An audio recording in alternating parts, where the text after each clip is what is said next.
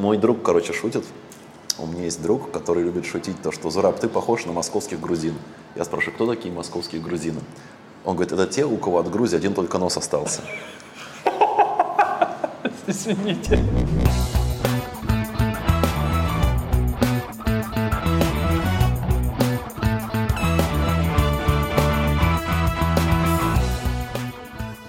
Было нам с тобой что-нибудь черное одеть, видишь, а, что у нас бэкграунд белый, и мы Да такие пофигу. белые. Ладно. Привет, друзья! Всем привет. Добро пожаловать на мой канал по-русски издалека. Меня зовут Сергей, и сегодня у нас в гостях Зураб. Добрый вечер, день, где бы вы ни были, какая бы у вас ни была погода. Тьфу, время суток. И какая бы ни у вас была погода, это правда. Тем более, да. Значит, э, Зураб живет во Вьетнаме, потому что я во Вьетнаме, и я разговариваю только с теми, кто тоже живет во Вьетнаме. Какая дискриминация. Какая дискриминация. Хорошо. И э, сегодня я бы хотел поговорить с Зурабом о том, ну, немножко о его жизни, о том, как он здесь вообще оказался. И да, кто такой, откуда, э, ну, чтобы пояснил э, за, за себя по понятиям. Да вообще, да.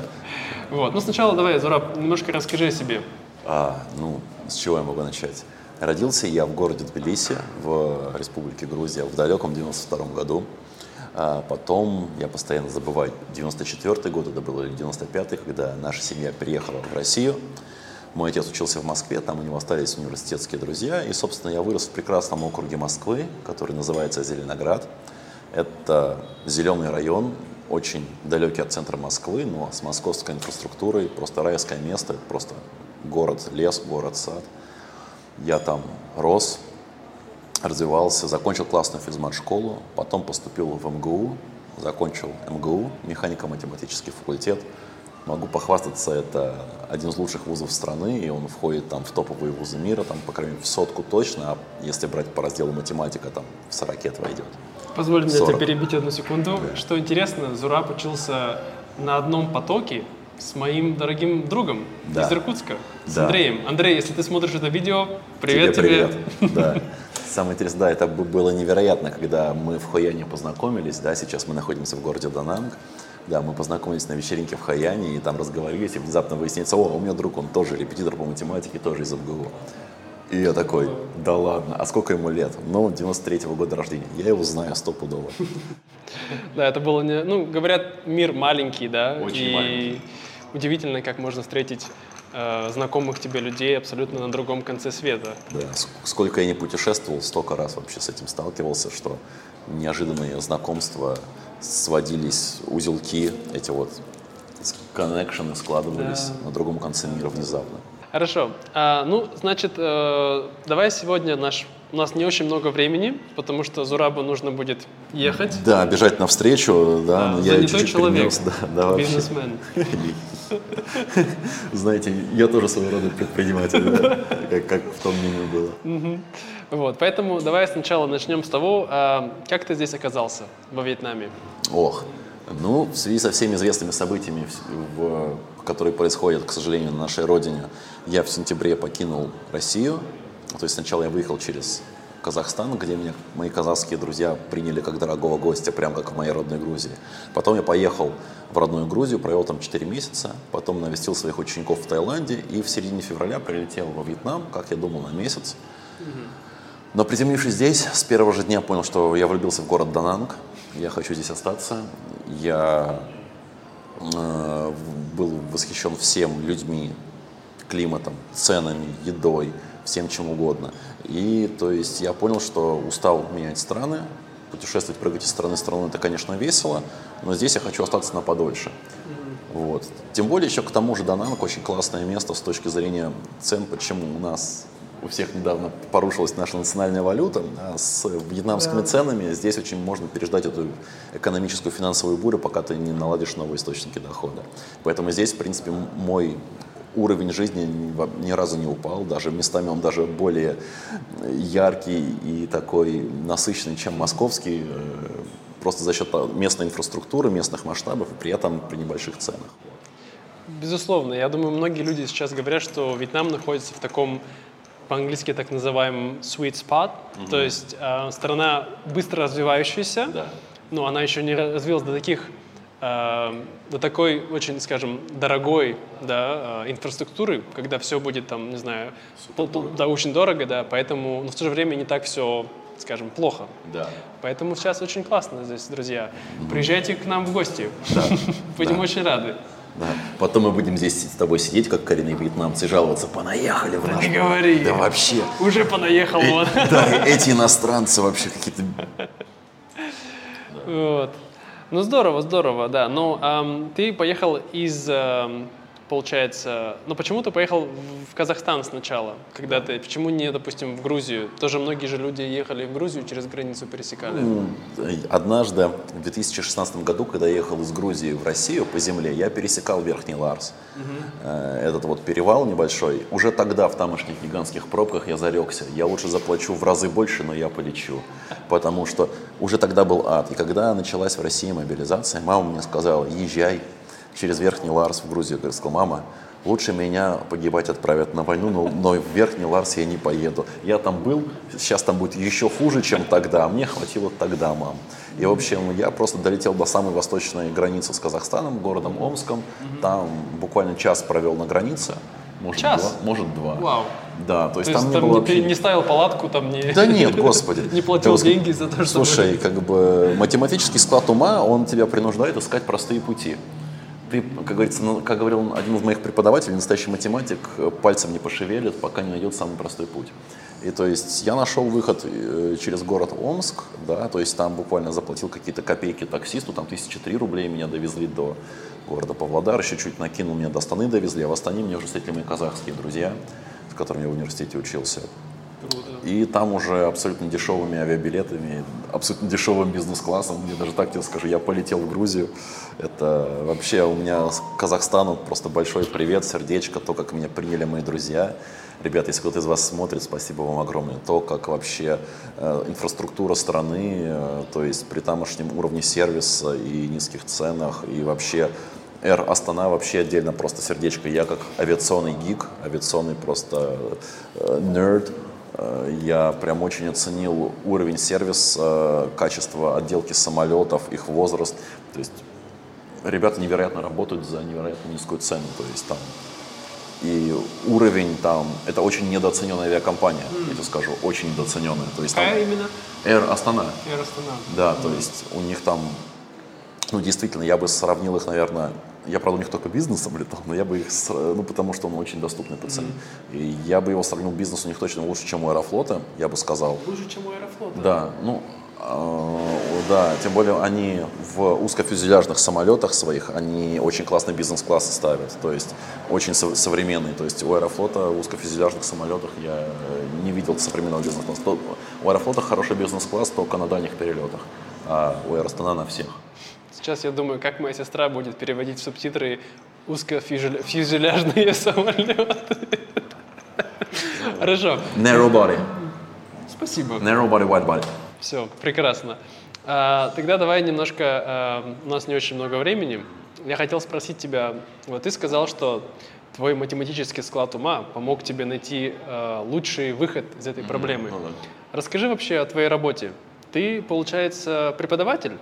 Да. Правильно, да? Да. И ты просто учишь людей математике или что-то более, ну, скажем, глубокое? А, Ну, смотри, я, у меня есть ученики в России и за рубежом, да, я просто их готовлю по программе их школы или там к их экзаменам, да, и э, просто в течение своих уроков я еще делюсь с ними каким-то своим жизненным опытом, образом жизни. Например, у меня очень воодушевился один из моих учеников, который мне в этом году ЕГЭ сдавал. То есть он, э, я с ним то из Бангкока выходил на связь, то с, с Пхукета, то из Тбилиси, то из Астаны, то из Алматы, то из Москвы.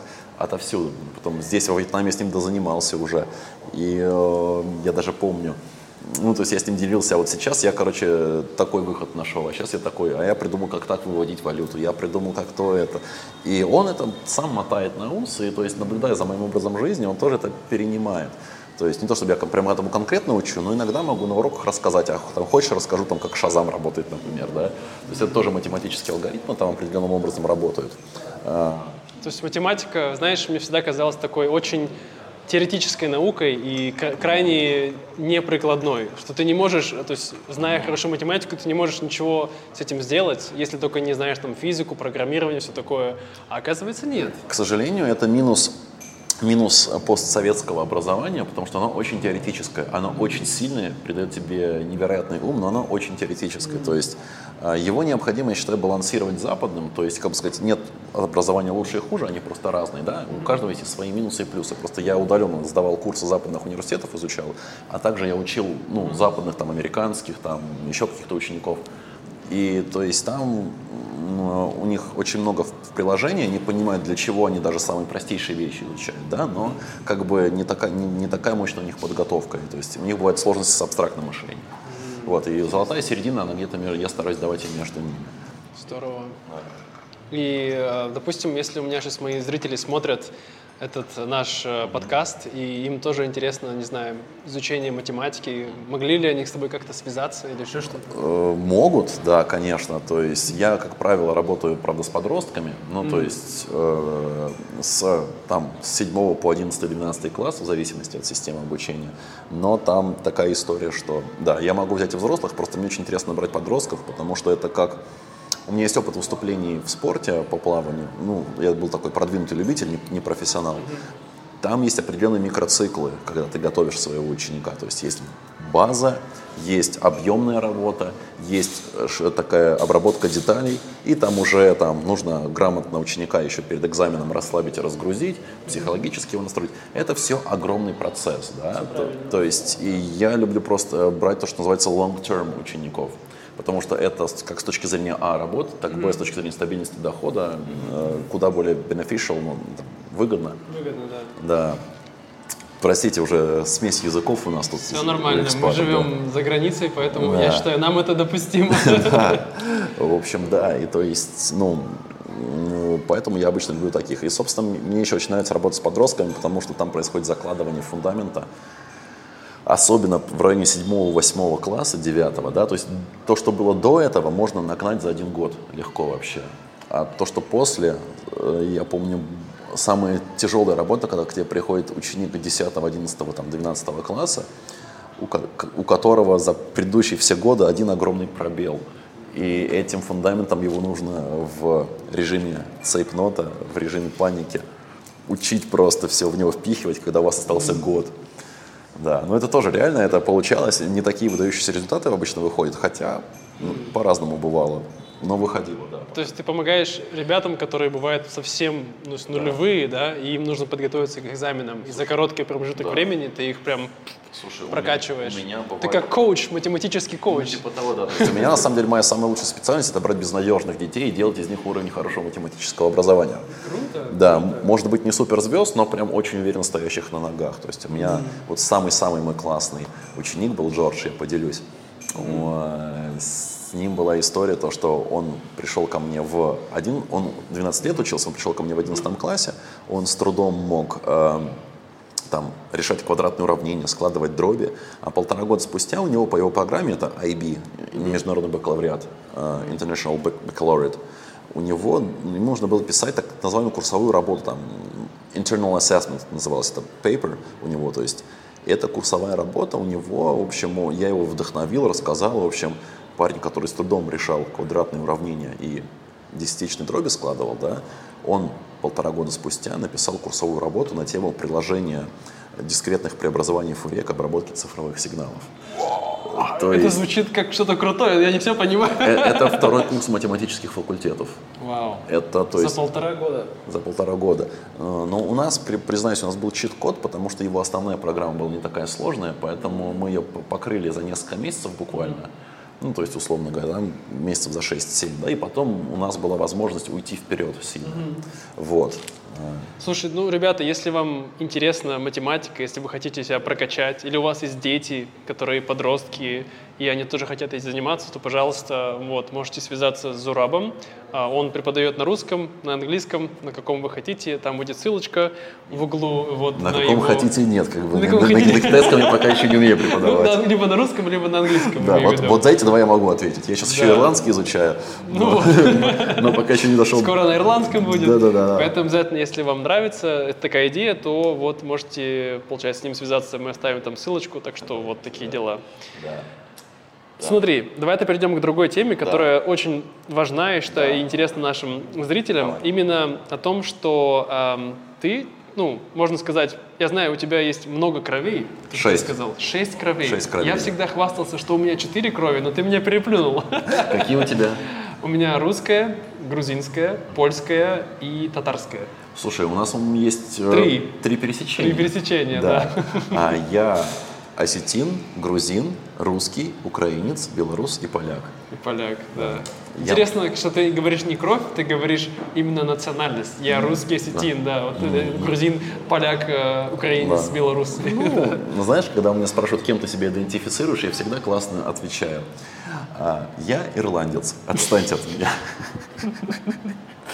То есть ты решил не заморачиваться по Ну, этому как бы поводу? да. Слушай, я космополит всегда был чуть ли не с детства, и как бы я чувствую себя гражданином мира, и ровно поэтому я считаю, что я принадлежу к миру, поэтому у меня есть друзья отовсюду, Э, как бы я не заморачиваюсь, как бы сказать, вообще. Ну смотри, ну ты э, родился в Грузии.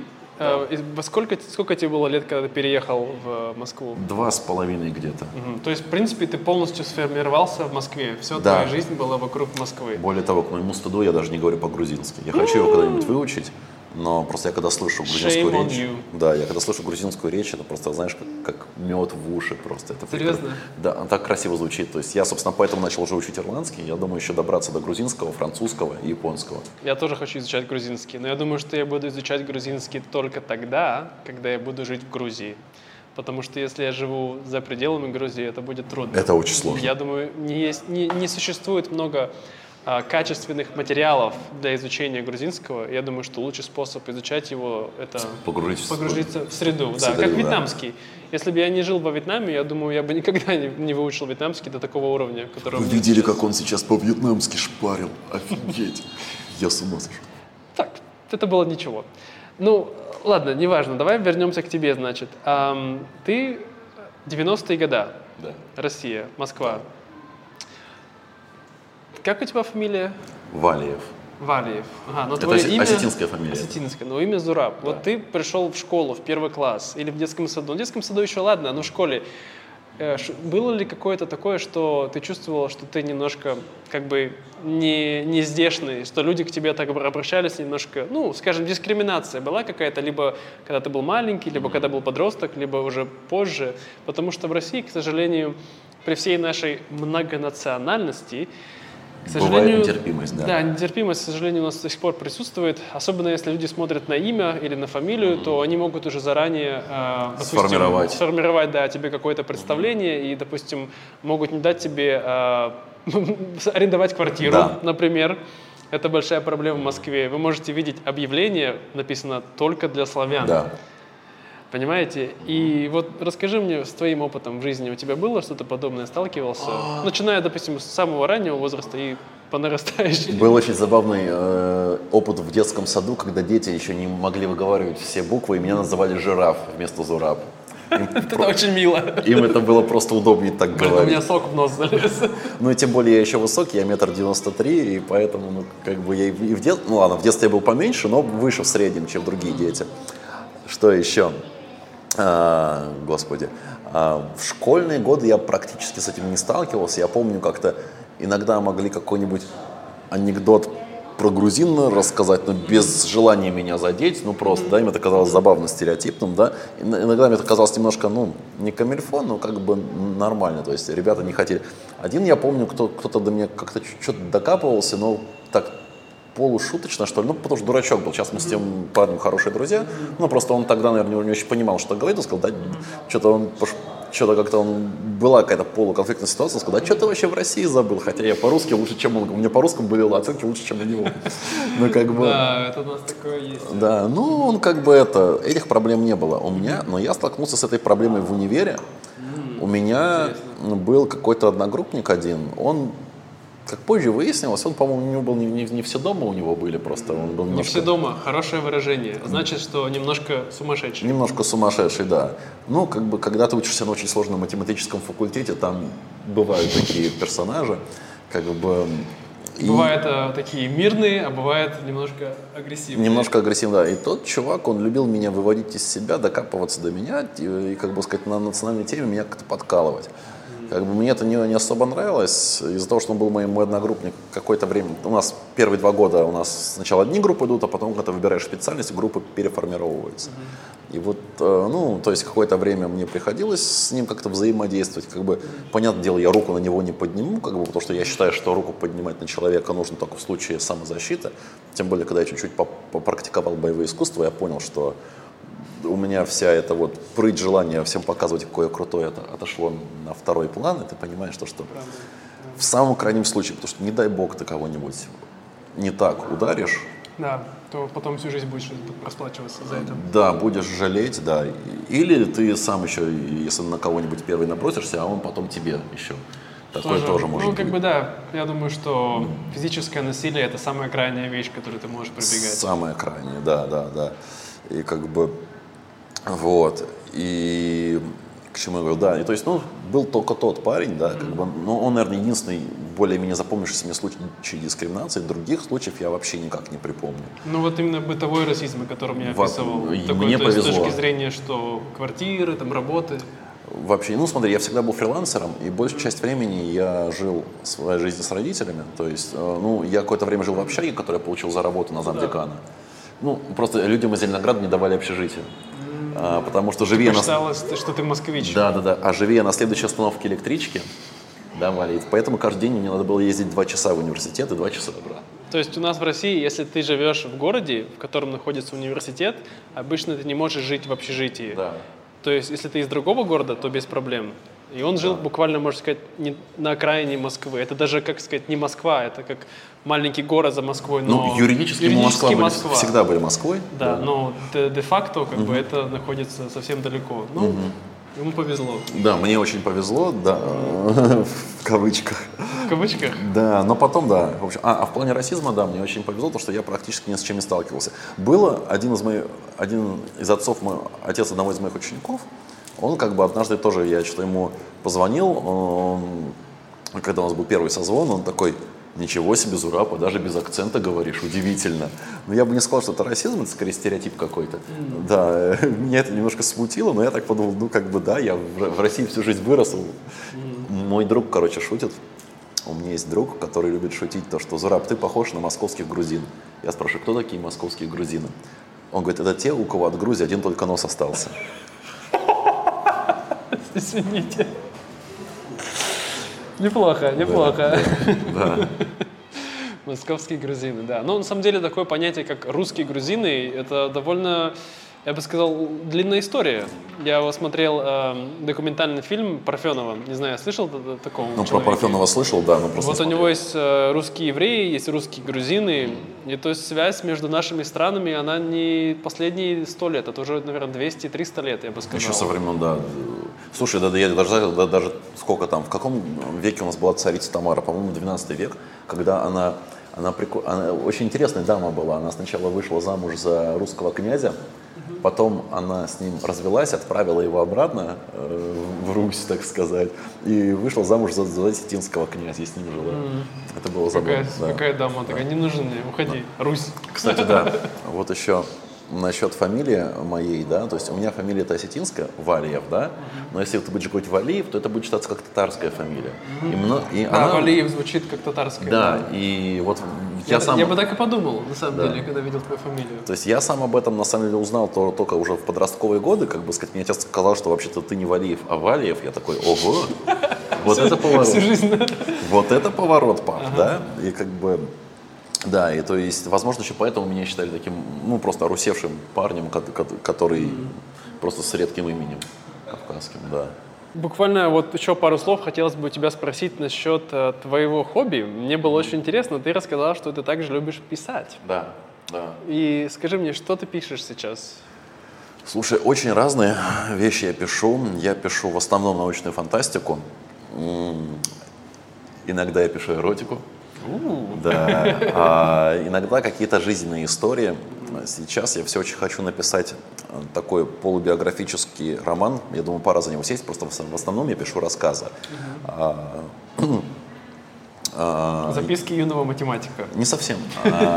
Я в свое время путешествовал в 21 году я путешествовал по прекрасному острову Сахалин на Дальнем Востоке России. Ну, я вообще путешествовал по Точно по, Чехов настоящий. Вот, слушай, да. То есть Чехов оказался на Сахалине в 30, я оказался на Сахалине в 29, да.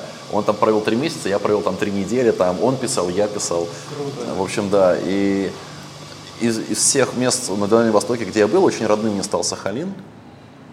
Я изведил практически весь остров, от Южно-Сахалинска до города Аха на севере. А, у них даже в песне есть строчка «Аху ли не любить, Аха прекрасный город». Аху ли не, не любить. любить. Да, да, но те, кто чуть глубже знает русский, поймут дополнительный смысл. Как мне говорил мой наставник, может, вы его знаете, это мой, мой наставник и друг Дмитрий Быков. Это известный писатель. Очень известный. Я был шокирован, когда он мне сказал, что Дмитрий Быков его наставник. Я такой, Быков? И друг, тот, да. Тот, тот самый Быков? Да, да. Мы, мы с ним праздновали Новый год в Тбилиси. Я его по родным местам в Тбилиси водил, кормил везде. В общем, э, ну и плюс, да, еще до этого мы с ним в Москве познакомились, общались. Я иногда бывал на его вечеринках, которые бывали в рюмочной около ТАССа. ТАСС, Т-А-С-С. Это ну, информационное агентство. Информационное агентство, да, да. да. То есть какое-то большое такое медиа, я думаю. Да, да, да. Провластное.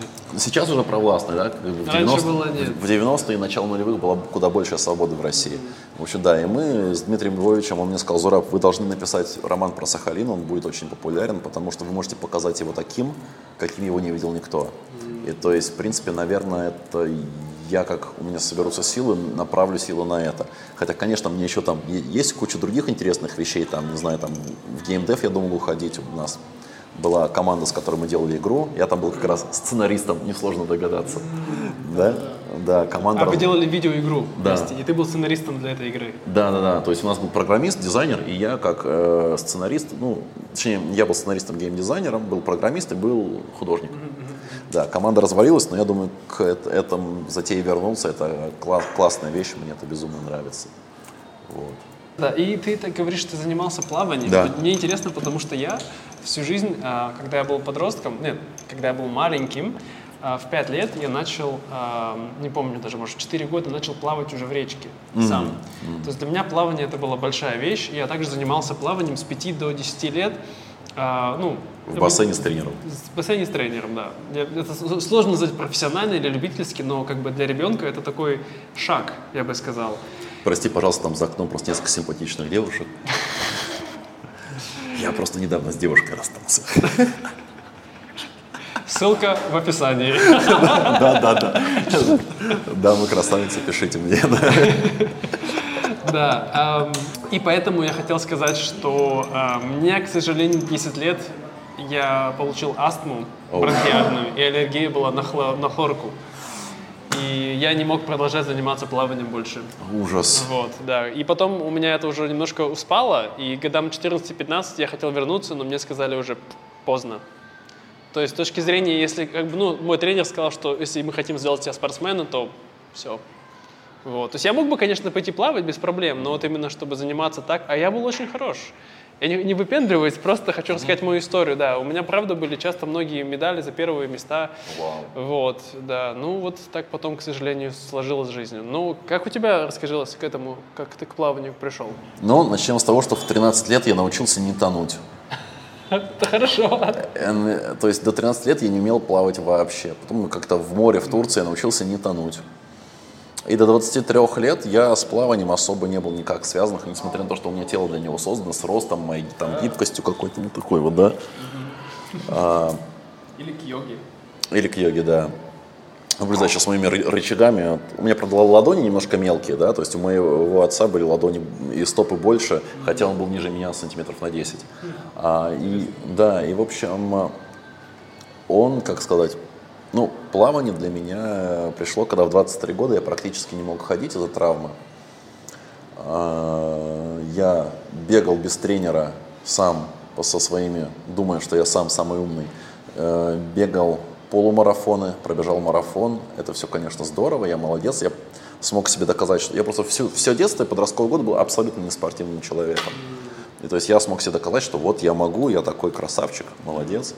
Ну и как бы да, это, за этим последовало три грыжи, остеохондроз, около шести или восьми протрузий, не помню до сих пор. В как, как, да, то есть 23 года у меня было так, я, я вставал с кровати, я не мог проводить вне кровати больше нескольких часов, потому что там мне стало, начинало темнеть в глазах от боли страшной, давало в ноги. Поэтому, друзья, если вы хотите пробежать марафон, Берите то тренера. Берите тренера. Не торопитесь не никуда. торопитесь. Вообще в любом виде спорта, даже в плавании, потому что даже если вы плаваете сами по себе без тренера, без поставленной техники, вы можете убить себе спину, плечи, шею, все что угодно. Это правда. Несмотря на то, что, казалось бы, плавание самый здоровый вид спорта. Я помню, что я плавал, э, наверное, по километру, по полтора. Недавно начал плавать, опять вернулся. И у меня прям болели вот здесь, э, не знаю, это либо плечи, либо что. Вот я, я плавал. Вот это мышцы. Вот что-то, да, здесь, мне кажется, болело, Здесь. да. А, ну это трапеция, они тебя просто не привыкли, скорее А, всего. ну, может быть, Просто может сла- быть. страшнее, если где-то здесь болят. Здесь очень тонкие дельтовидные мышцы. да, ой, Не дельтовидные, не помню, как они называются. А также еще ну, э, свя- связки в плечевых суставах. Ну, где, я точно не привыкнуть. помню где, но где-то вот здесь что-то болело и было не очень комфортно. Я, Ну да. я думаю, поэтому надо, да, аккуратнее быть. Да, да, и очень важно не торопиться никуда. Это, этому я научился благодаря травме. И потом, я в 23 года в качестве восстановления, я еще вспомнил, я сидеть не мог больше получаса, это ужасно. И там, не дай бог, лежишь, там, не дай бог, как не так двинешься, тебя прострелит, и ты кричишь. А, И потом, ну, не кричишь, благородно делаешь.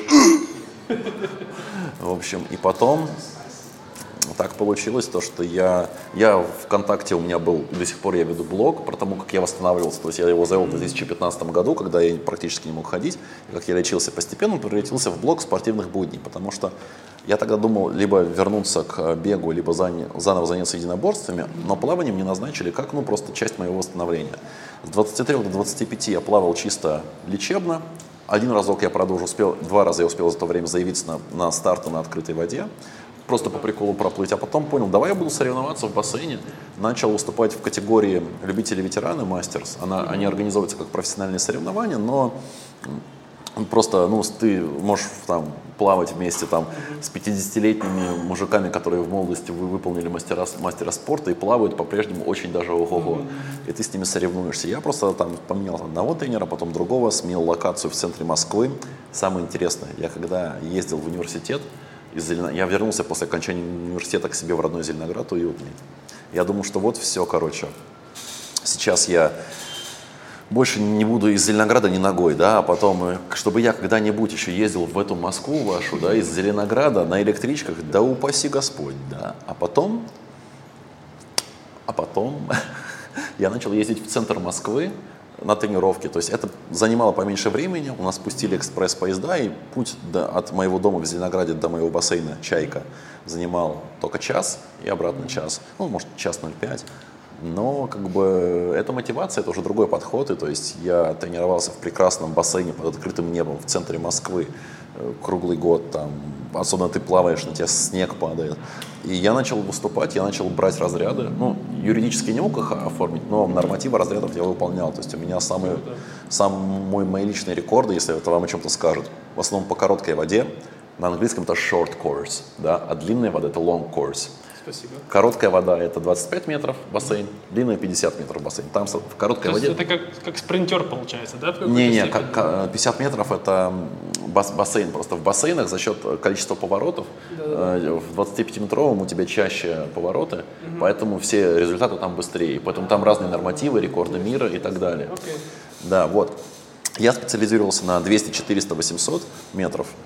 Начинал я с открытой воды, но потом специализировался на этом. То есть у меня личный рекорд на 800 метрах, там 10 минут 14 секунд, по-моему, на 400 4,54, на 200 там что-то в районе 2,12, что ли, это по короткой воде. Ну, Это очень быстро, да. Я знаю, потому что я недавно тоже пытался плавать, и я думаю, я 800 метров за полчаса проплывал.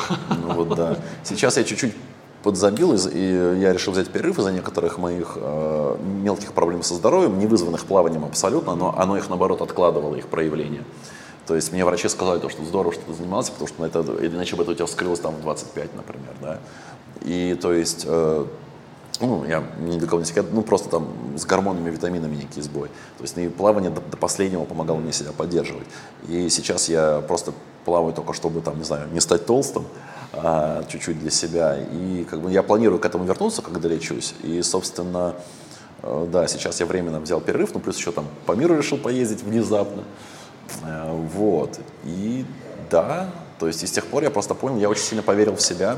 У меня даже была история, когда мы с моим тренером, я когда был в Грузии у своей бабушки в очередной раз, я тренировался. В одном бассейне ко мне подошел один из тренеров, он оказался менеджером сборной Грузии. Он предлагал мне сходить, э, приехать на соревнования среди профессионалов. Он предлагал мне приехать на соревнования среди профессионалов и заявиться. И, то есть в 2020 году мы думали с тренером, давай попробуем стать чемпионами Грузии, потому что у них в среднем нормативы меньше, чем у нас. Там не такой мощный уровень плавания. И, то есть, но ковид, к сожалению, нарушил наши планы. Да, так мы вообще, мы с тренером сидели, смеялись. Я помню, мы с ним сидим в бане у нас в э, бассейне, и он говорит, слушай, а вот прикинь, ты станешь чемпионом Грузии, и тебя на Олимпиаду отправят. Вот это будет Было прикол. бы круто, да. Да, и то есть я был тогда нереально мотивирован, то есть тогда я уже начал по своим личным результатам, которые я вам назвал на соревнованиях, я уже к этим цифрам приблизился на тренировках, то есть когда ты на тренировке, э, будучи под нагрузкой после зала, не бритый, в обычных плавках, в бассейне плаваешь с временем близким к своему соревновательному, который у тебя был несколько месяцев назад. Это, конечно, невероятный пик, но потом наступил ковид и все развалилось. Вот видите, ковид кому-то мешает, а кому-то помогает. Благодаря ковиду я создал этот канал, я начал э, преподавать русский, так что спасибо ковид. Да. Слушай, я ковиду тоже благодарен, потому что пока я сидел дома, я практически не тратил денег, я накопил большое количество денег, которые реинвестировал э, очень неплохо. Ну, правда, часть инвестиций санкции заморозили, ну, как бы сказать, не, не будем о грустном. В общем, да, ну а на часть этих денег я, допустим, живу сейчас, когда у нас кризисное время, э, то есть эти деньги мне сейчас помогли очень сильно. Они помогли мне выехать из России, они мне помогли э, здесь существовать, пока у меня сейчас есть некоторые, у меня проси, пока у меня просел доход. Так что да. Круто. Слушай, мы можем еще долго так Часами, разговаривать да. часами, но, Да. во-первых, он уже опоздал. Да, меня уже ждут, я беру А, такси себе. Мне тоже нужно будет бежать. Спасибо, Да. ребята, что были здесь, что смотрели наше видео. Вот. Э, У нас, я бы сказал, сегодня мы поговорили обо всем. Нету какой-то конкретной темы, но Да. я думаю, что Зураб просто очень интересный человек, и с ним очень приятно разговаривать. Взаимно, это взаимно, да, да. Вот, поэтому, друзья, если у вас есть какие-то вопросы к Зурабу, то пишите в комментариях под этим видео. И, как обычно, спасибо Лиз Джоэлу за поддержку и всем другим нашим патронам. И если вы хотите стать также патроном, то переходите по ссылке вот там. Я его уже чаем угостил. А что? Не-не, ничего, ничего. Я его уже чаем угостил. Это считается патроном? А, Да, почти. Теперь нужно тебе каждый месяц меня чаем угощать. Э, Договорились. Слушай, мы, кстати, если будут еще вопросы, мы можем еще записать что-нибудь. Да? Можно, можно будет. Да, я поболтать всегда рад. Все, отлично. Давай, родной. Спасибо. Пока-пока. Пока-пока.